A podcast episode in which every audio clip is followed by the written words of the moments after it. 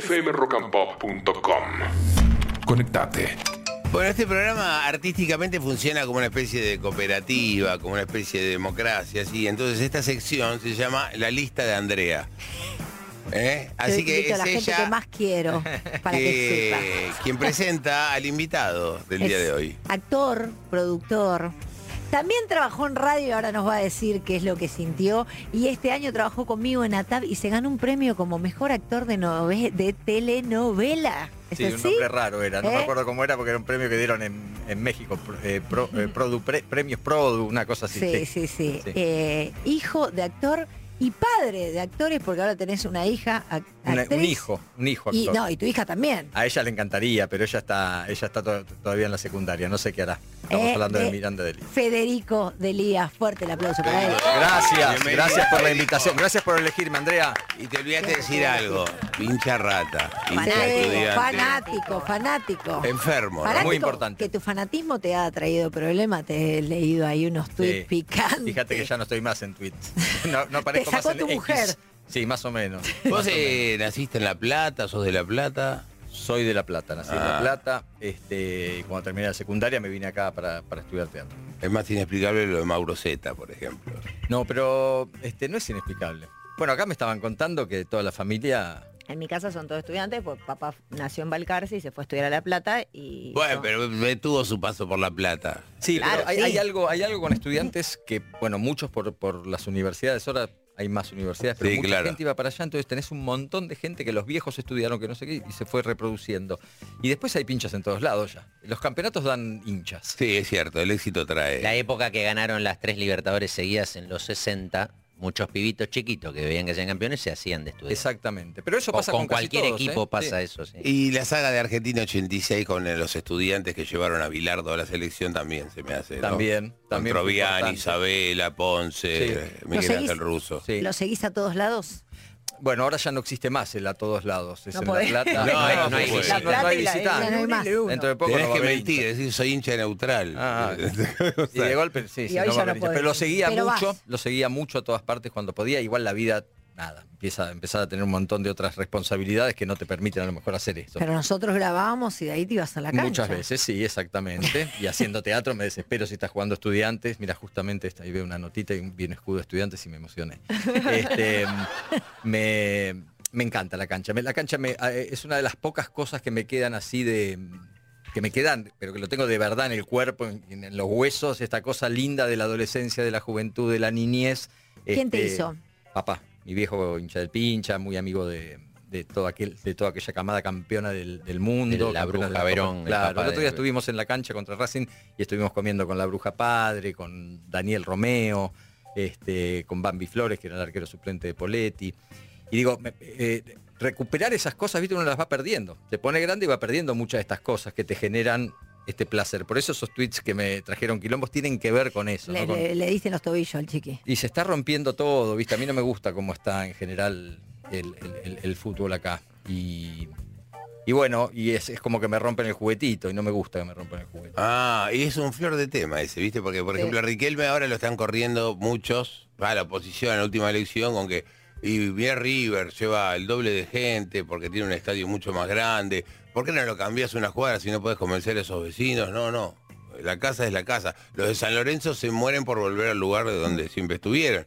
Cuando se hizo el Estadio Único de La Plata, cualquiera hubiera imaginado, van a jugar los dos, una semana cada uno, y que, como pasa, no sé, con el, el Maracaná. En- ¿viste? en que juega Italia, con el Inter juega el. Flamengo, pero vos ni en pedo jugás en la misma cancha que Yo Gimnasia. sí, si estudiante fue y jugó en el estadio único, que no fue, fue gimnasia. No, pero, te- a ver, se dieron partidos, obvio, pero vos decís, no, mi cancha es mi cancha. Obvio, pero, pero la verdad que en este caso en particular el que planteas, a mí me parecía que estaba bueno, que la cancha, esa parte está buenísima. Es, Sí. es muy lindo el estadio, bueno, ahora hay música, hay un montón de cosas, siempre hubo de todo, y ese fue el gran problema. Claro. Y por eso estudiantes termina decidiendo hacer la cancha donde estábamos, porque este, nos sacaban todo el tiempo, estaba jugando cosas importantes, Copa Libertadores, y jugabas con una zanja en el medio, porque el día anterior hubo un recital donde pasaban los cables por ahí. Era raro, o sea, la verdad que estudiantes te- termina tomando esa decisión porque, porque no estaba cómodo, fundamentalmente. Y Bueno, y y, quedó linda, ¿eh? ¿en qué andás en estos días? Eh, en estos días, este, en, en nada, la verdad, a modo vacaciones absoluto. Eh, ¿Estás esperando?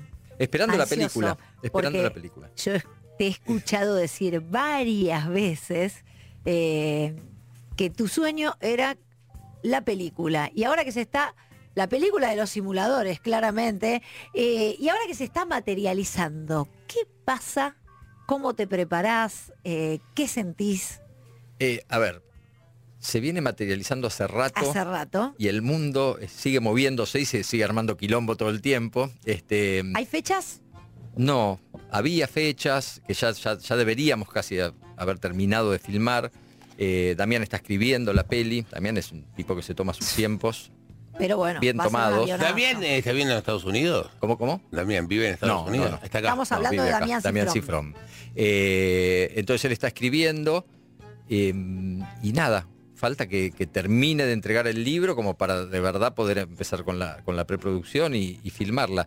En el medio uno lee noticias y vos ves que están en venta todas las plataformas, que está, viste, el, el mundo está, esto Sí, que sí, digo, en movimiento. Bueno, moviendo. esperemos que todo, que todo vaya bien. En un principio está todo como para hacerla y lo, lo más pronto posible. Cada día que pasa, la expectativa se hace más grande. Porque, además, digo, tratándose de.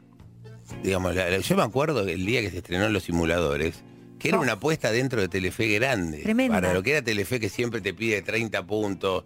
Eh, y vos veías eh, que era eh, como un elenco de, de actores así, todos muy parejos, conocidos, con un pendejo llamado Damián Cifrón que dirigía y venía con una idea y de repente clavó lo que clavó, que fue impresionante, siendo un producto original, buenísimo, apto para todo público, pero con una calidad de las cosas que después seguimos viendo de Damián, inclusive hasta la película que hizo para los Sí. americanos, que está muy Sí, buena. que está muy buena, misántropo. Eh, bueno, eh, pinta para hacer la superproducción más grande de la historia del Sí. cine argentino. Así, así me la venden.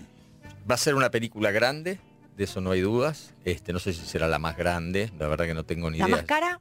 Tampoco lo sé, puede ser, puede, Sí, puede llegar puede a serlo. ser, ¿eh? Sinceramente no lo sé. De verdad, esto sí es la más cara, la más. No tengo idea. No tengo idea cómo va a ser eso. Sí que es una película grande, sí que es el, el sueño grande, entonces la película grande. Yo tuve la, la- la- la oportunidad de leer hasta ahora un pedazo de la película, no pude leer toda porque no está. Y se ve que es grande, que hay, que hay movimiento. Pero como lo era el programa también. El programa era un programa para la televisión, por eso pasó lo que pasó. Enorme. Es una de las ¿Cuántos Claro. capítulos son? Die- eh, ¿20, Oh. 16? 13 y 11, Ah. con uno doble. La ¿Qué edad tenías cuando eras Mario Santos? ¿Yo? Sí. Y pasaron, mira, tengo ahora tengo 57 y esto fue hace 23 años. Te hincha las bolas. Pará, te sigan pará, como no de esto. parece de 45. No, Sí. no puede ser Eso que tenés me 57 pego. años. en 57 años. Posta parece. No, no Sí, parece. No, te dije. ¿eh? Me afeité, ¿eh? Me vine No, no, tenía pero no. como- ¿Te hincha la bola que te sigan diciendo? Nunca. No, no porque mm, porque es nuestro. Eh, La verdad es, es muy nuestro. No es, Viste que a veces haces cosas que te convocaron, las haces y después decís, ya está, bueno, ya está. Esto es nuestro, es como un hijito y sigue pasando esto, que de verdad estemos hablando veintipico años después de esto. ¿Es tu mejor personaje o hay otro que, que decís, no, este, a este lo quiero más, a este me encariñé más, es mi favorito? A mí, a mí esto"? no, no disfruté tanto haciendo de Santos, ¿eh? está muy alejado de lo que soy yo. Eh, ¿Ustedes ya tenían todo grabado cuando hicieron, eh, cuando se estrenó? Mirá cómo te miro. Fue un- nuestro gran problema fue ese, no teníamos nada grabado y fue un, ca- fue un caos. Este, nada, Damián, eh, o sea, el programa sí tuvo una particularidad. Ahora te contesto la tuya, Andrea, se me acordar que te conteste. pero dale, digo, si tuvo una particularidad y que lo hizo diferente, era que era muy cinematográfico para la televisión. Totalmente. Y esta cosa cinematográfica, la verdad que la tiene Damián en la cabeza. Y él hacía todo, él escribía, editaba, musicalizaba, eh, hacía capo. absolutamente todo. Y no arrancamos con 13 capítulos escritos. Eh, arrancamos con uno.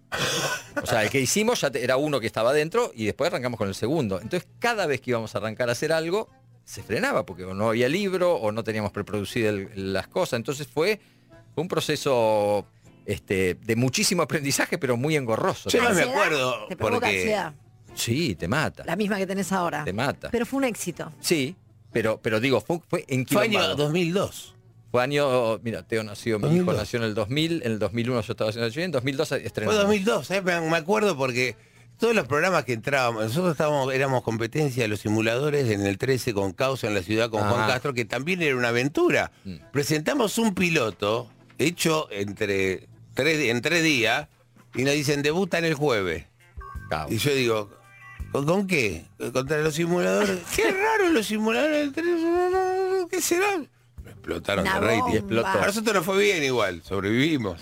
No, pero bueno, esto era, era ta- tal, tal fue el quilombo que nosotros llegamos a hacer este. A ver, un día estábamos festejando el último capítulo de la primera temporada. En, en- en aquel momento no, no existía No más me la arboleda. imaginar lo que fue ese ¿Ubicás la arboleda de festejo. Sí, sí. Sí, No la arboleda, la arboleda, Sí. en el río, un lugar Sí, hermoso. sí, sí. Ahí estábamos haciendo, estábamos haciendo la, la fiesta y Damián no estaba.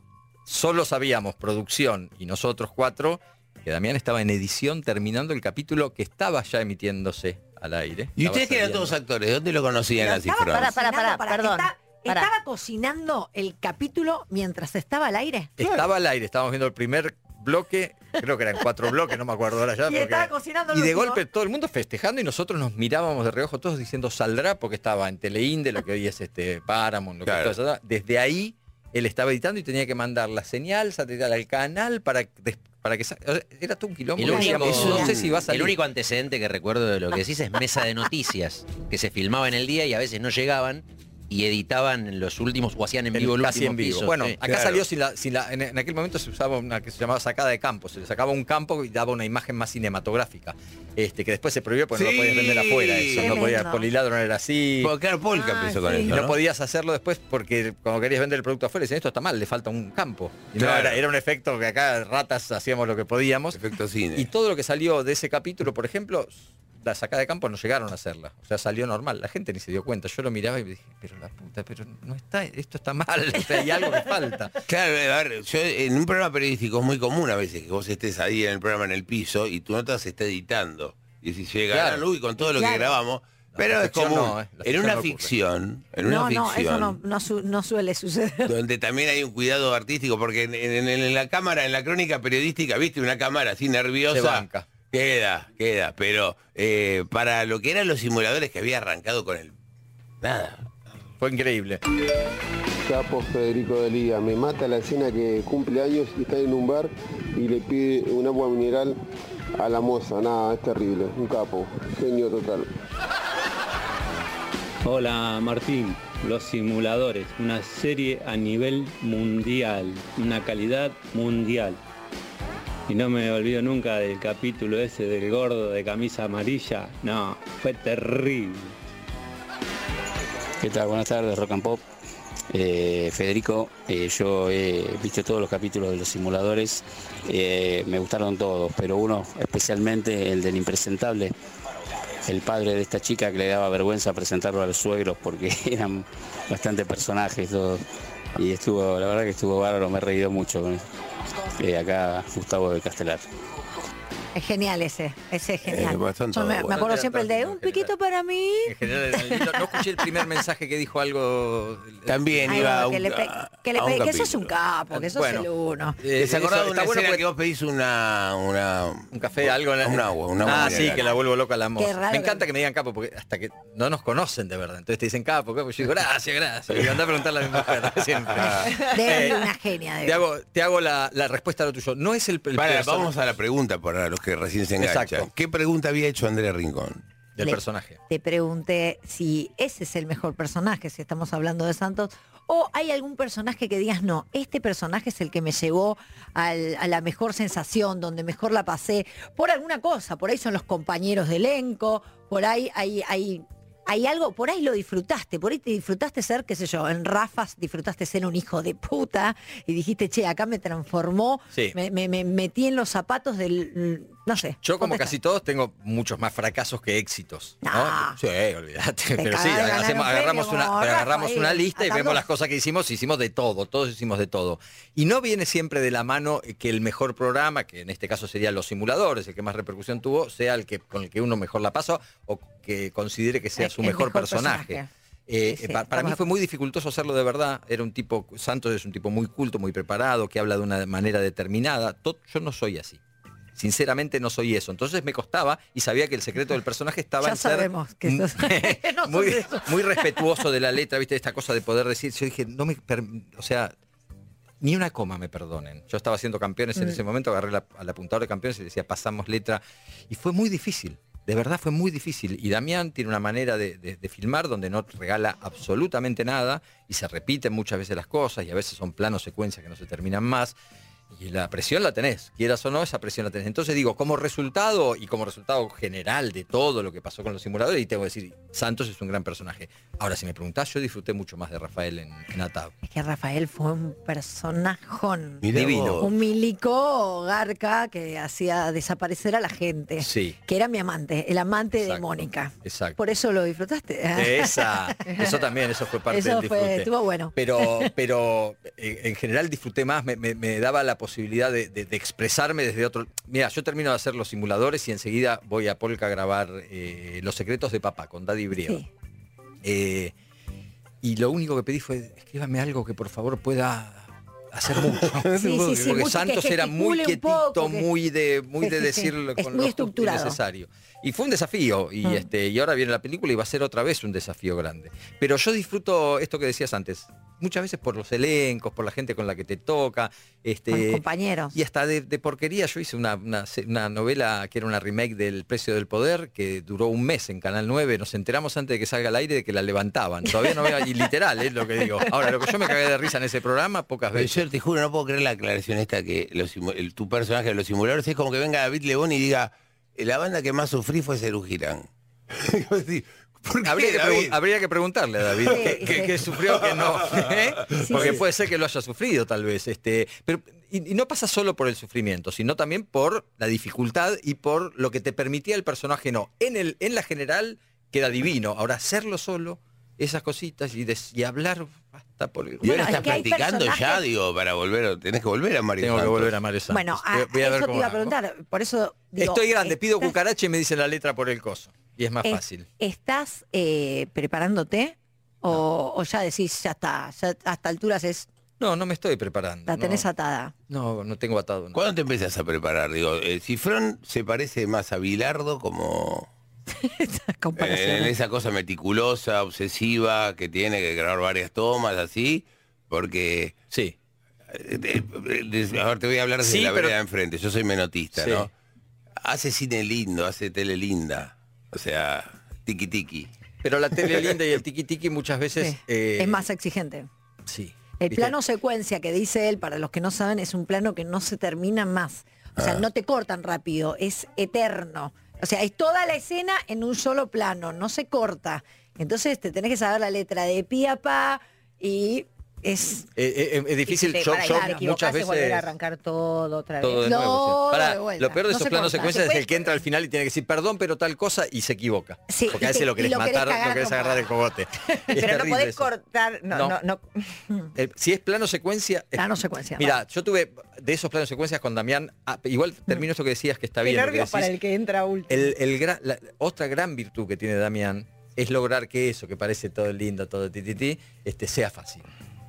Y de fácil no tiene nada. Claro. O sea, él, él ante, digo, resulta fácil, el resultado es lindo, es fácil, es divertido, pero para todo eso hay atrás, uf, Un laburazo, laburazo. increíble. Es lo que sí. me decía Tuiti González de Cerati, que me dicen, todo el mundo lo ve a Cerati perfecto, que canta bárbaro, que la banda suena bárbara. Pero hay laburo Había enorme. 14 horas de ensayo por día, que realmente era una Por eso cosa- después disfrutaba tanto, o por lo menos vos lo veías disfrutando y estaba con un nivel de relajación grande. Bueno, acá pasa lo mismo. Y con respecto a la letra, yo llegué a notarme muchas veces los planos secuencias, pedía que me los pongan en cartulinas grandes. Hoy tendré un quilombo porque no sé si vería tanto, pero...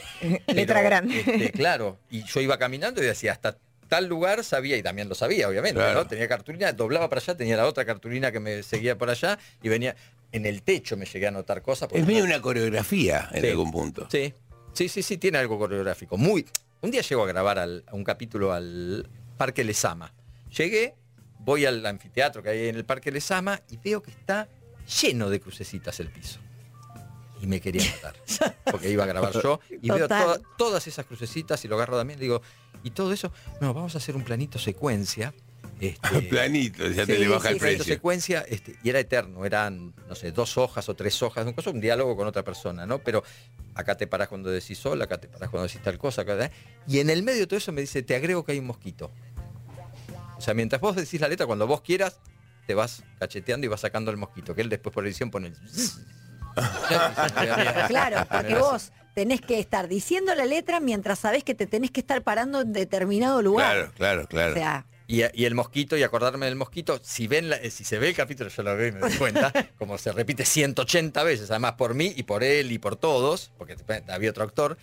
Yo hay, ese, hay planos de, de eso, porque era el plano de secuencia, debe haber quedado uno de los últimos o Sí. uno de los del medio. Tengo toda la cara roja de la cantidad de cosas que me hice así antes, apenas arranca la escena. Ya estoy rojo de la cachetazo que me ¿Cómo había lo conocieron a Damián, digamos? ¿Cómo entra en sus vidas Damián Cifrón para que después formen entre los cuatro actores y Cifrón La sociedad que armaron. la sociedad para un multimedia tipo Telefe? La verdad que lo conocimos eh, eh, a Damián haciendo cortos. Yo había hecho un corto con él, con Peretti y con Fiore. eh, y, Mar- y Fiore y, y- y Peretti habían hecho otro corto antes con él. Y en realidad viene de la mano de Esteban Studen, que es otro amigo nuestro, que fue profe de él en la ORT de cine y de Sí. todo esto, que es un genio, Esteban, muy capo, que era quien íbamos a llamar para hacer algo. Y Sí. finalmente dijimos, va a tardar mucho Esteban, no lo llamemos a Esteban, llamemos a, a Cifrón. También tardó mucho. ¿Y Cifrón, vieron, genio. lo viste apenas lo viste, eh, captaste que estabas ante una cabeza distinta? Eh, cuando hice el, cuando hice el piloto, el corto ese no, la verdad que no, fui y grabé acá cerca, grabamos el piloto, el corto ese, y cuando él nos trae la idea, leemos el libro, yo dije, qué bueno, y me di cuenta que era un genio cuando lo terminamos de grabar y él lo editó, que sería dos meses después de terminado de grabar, se fue a editar, grabamos los títulos. acá, Hizo todo. En la calle de acá, donde está la vía, grabamos los títulos con la lluvia, era un piloto. En ese Claro. momento estaba lleno de pilotos, había mil pilotos dando vueltas en el país. Acá en Kramer y el, el- el puente Kramer de.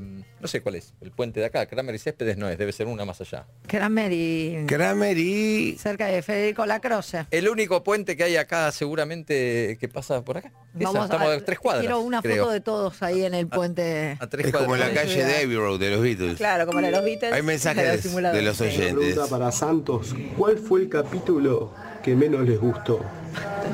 A ver si coincidimos, yo tengo uno. El que menos. El que menos le gustó. El que menos me gustó.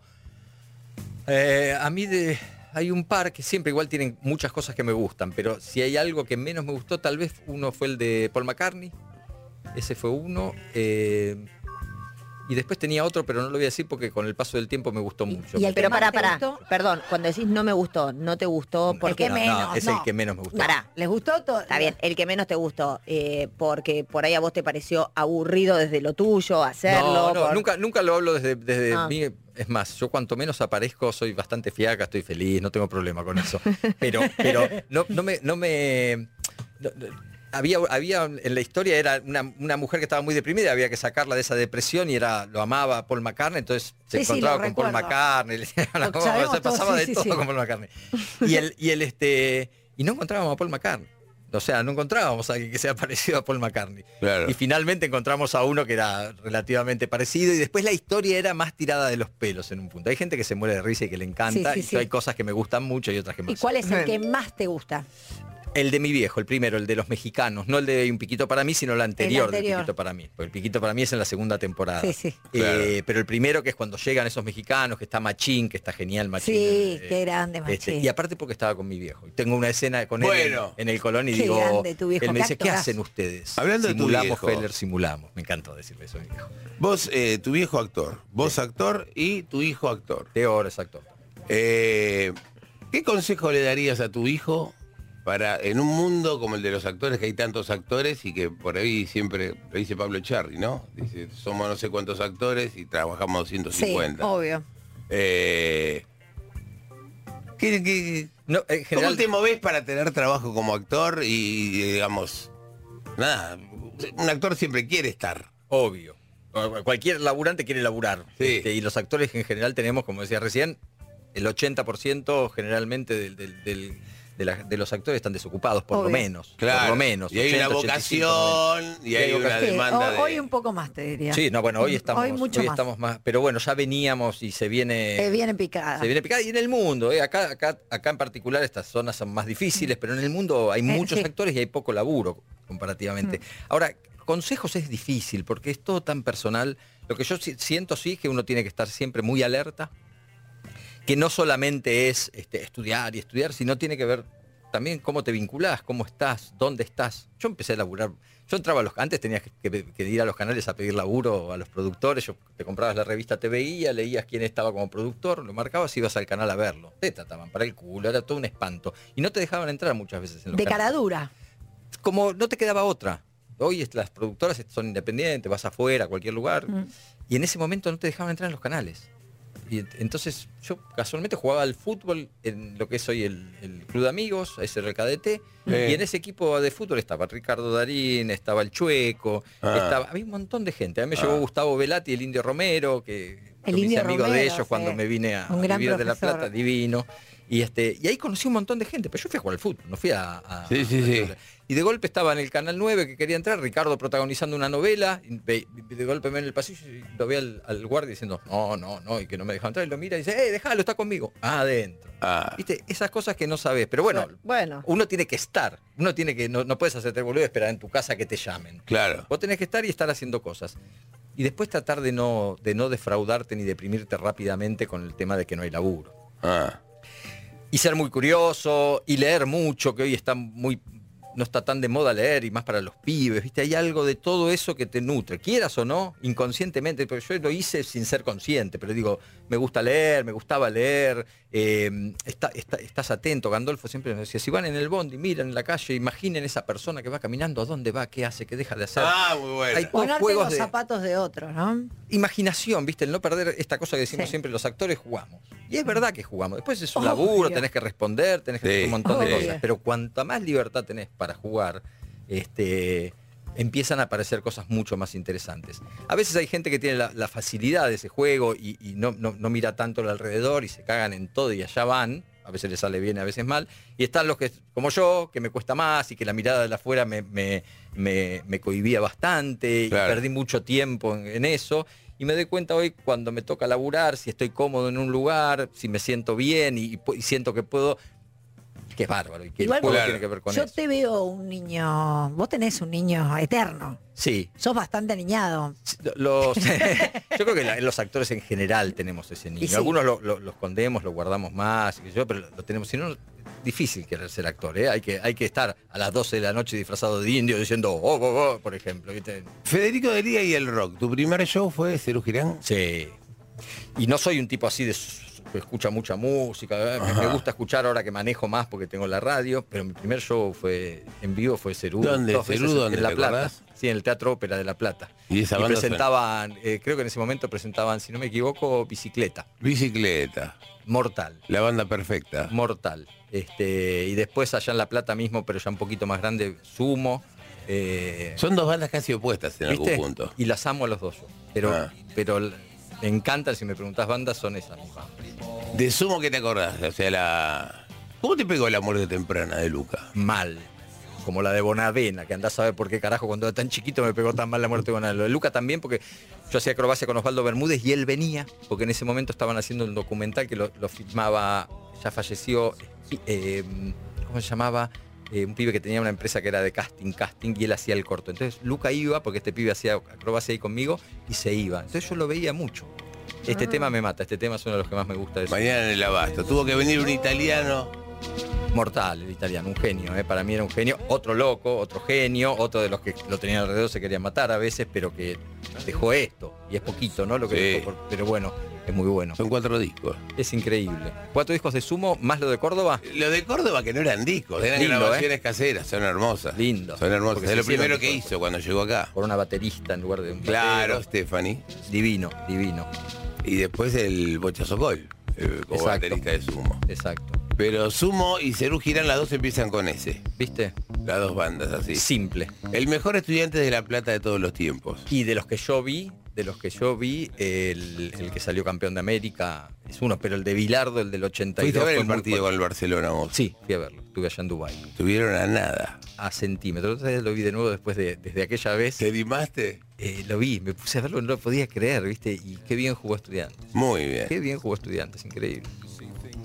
Orgulloso de ese partido. La Sí, cagada sí, que sí. para el discurso pincharrata quedaste segundo y no, no se puede, ¿no? Esas cosas que yo, yo discuto esos discursos. ¿Y tu y Equiparó quién es el símbolo de estudiantes de La Plata? Porque ahí hay varios que están en Oh. el debate. Hay, estudiantes tiene muchos, muchísimo, entonces siempre es injusto contestar eso, pero hoy con la con las redes, con la con el mundo globalizado y todo, Sebastián eh, Verón es un tipo muy importante, muy importante. La vuelta de él hizo muy bien al club en general, más allá del fútbol, el club está bárbaro, la cancha es divina. Tremenda. Este a- a- armó bien las cosas. Entonces hoy aparece rápidamente ese nombre. Pero estudiantes tiene. Y recuperaste otro. Sube el día. ¿A quién? ¿A Acá de- Pérez? sí. ¿Querés recomendar alguna película donde tuviste una actuación que a vos es de tus favoritas y decís, mírame por mí?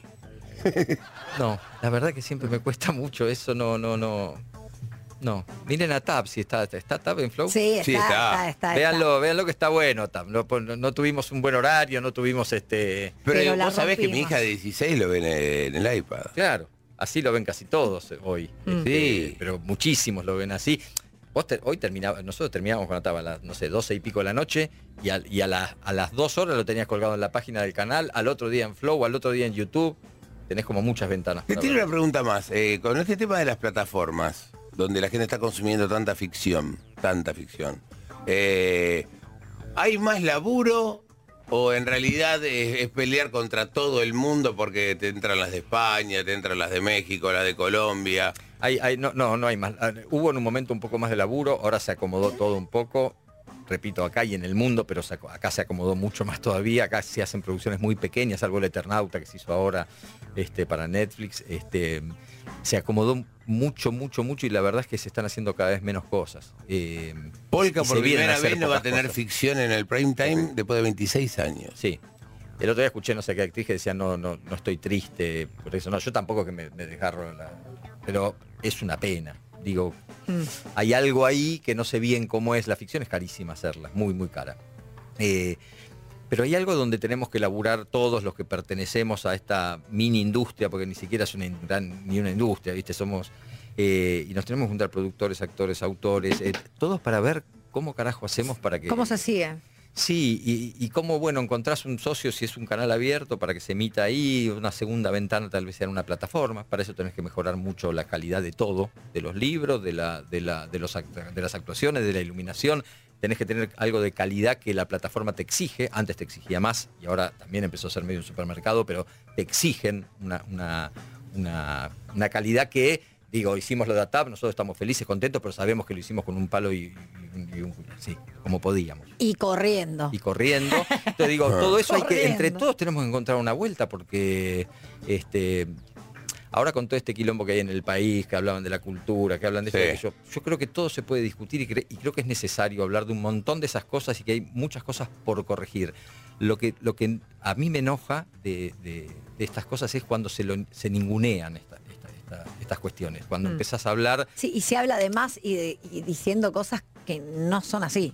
Claro, pero digo, ahí nos podemos sentar y si, te- si hay respeto y nos podemos sentar y podemos charlar y a ver por qué no es así, por qué sí es así, si encontramos un punto donde conectamos y podemos mejorar.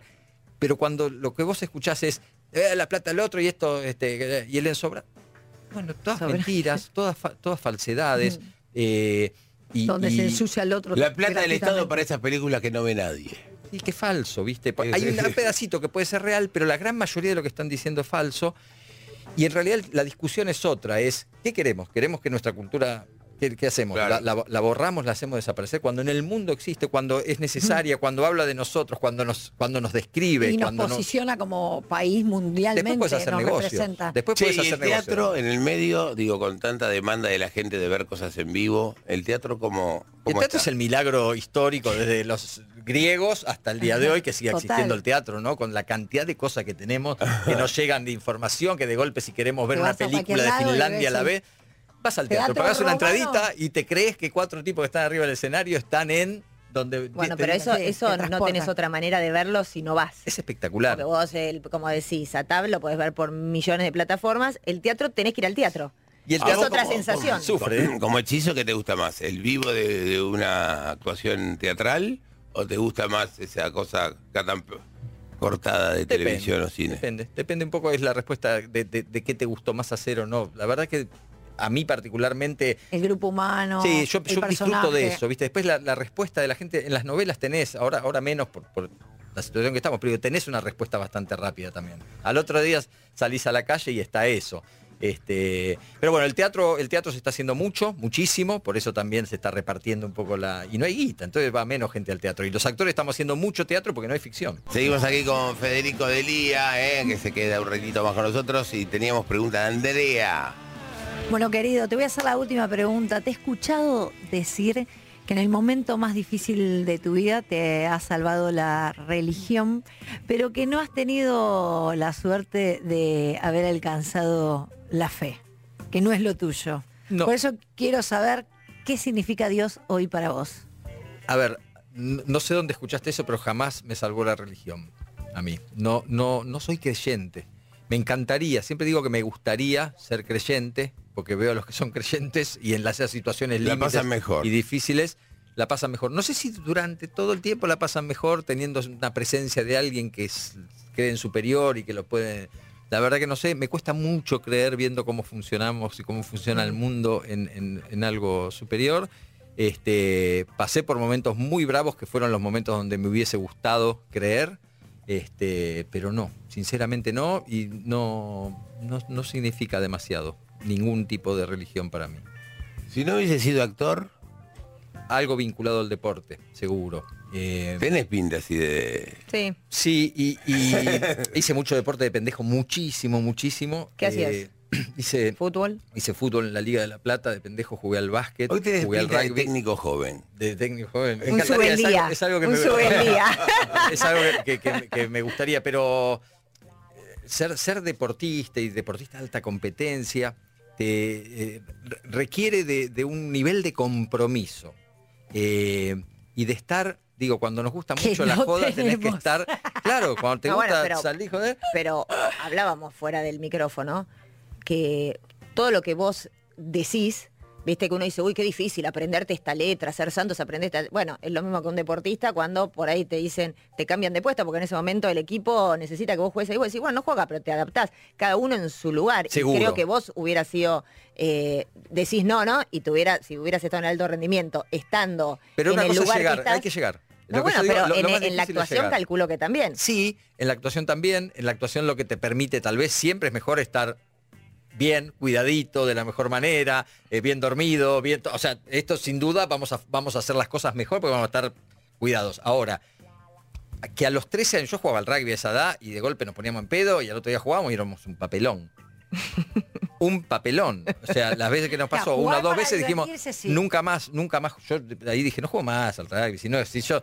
No, claro, y nunca, y Menos nunca mal, me chupé asusté. tanto. Pensé que ibas a decir nunca más tomar a la noche del partido. No, no, pero Al digo, en el, el- el- el deportista, eh, yo lo valoro mucho a los deportistas. conducta. Cuando putean a los jugadores, a veces digo, pensá que este pibe a los 13, 14 años, mientras nosotros salíamos, boludeábamos 15, 16, Sí, 17, claro. es- tienen que Sí. estar concentrados, laburando, haciendo todo lo, lo- Porque hay una parte que es hermosa, que es una vez que jugaste, saliste en la foto, todo divino. Ahora, en la- toda la parte de atrás es brava, es linda, es divertida. A mí me gusta el deporte en equipo, me gustaba ir al club y estar con los amigos, todo eso me encantaba. Ahora, después, cuando empezás a hacerlo de manera profesional o de alta competencia, hay una rigurosidad enorme, enorme, que nosotros como espectadores no, no valoramos mucho. Decimos, eh, dale, burro, burro, levantá, poné, vos decís, ese burro. En la otra. Claro, con la pulsarda así, y el burro ese te mira y te dice, hijo de puta, yo a los 14, de los 14 años que estoy haciendo esto, vení un segundo a Y pero ahí pararte". le Quiero ver qué no, no- hace. no aprendiste nada. de los 14, burro. Es increíble. Me hubiese gustado mucho y no tuve la conducta para, para ser deportista. Y en un momento, crisis del actor, que me pasa cada cinco minutos a mí de decir, abandono todo esto, lo largo todo.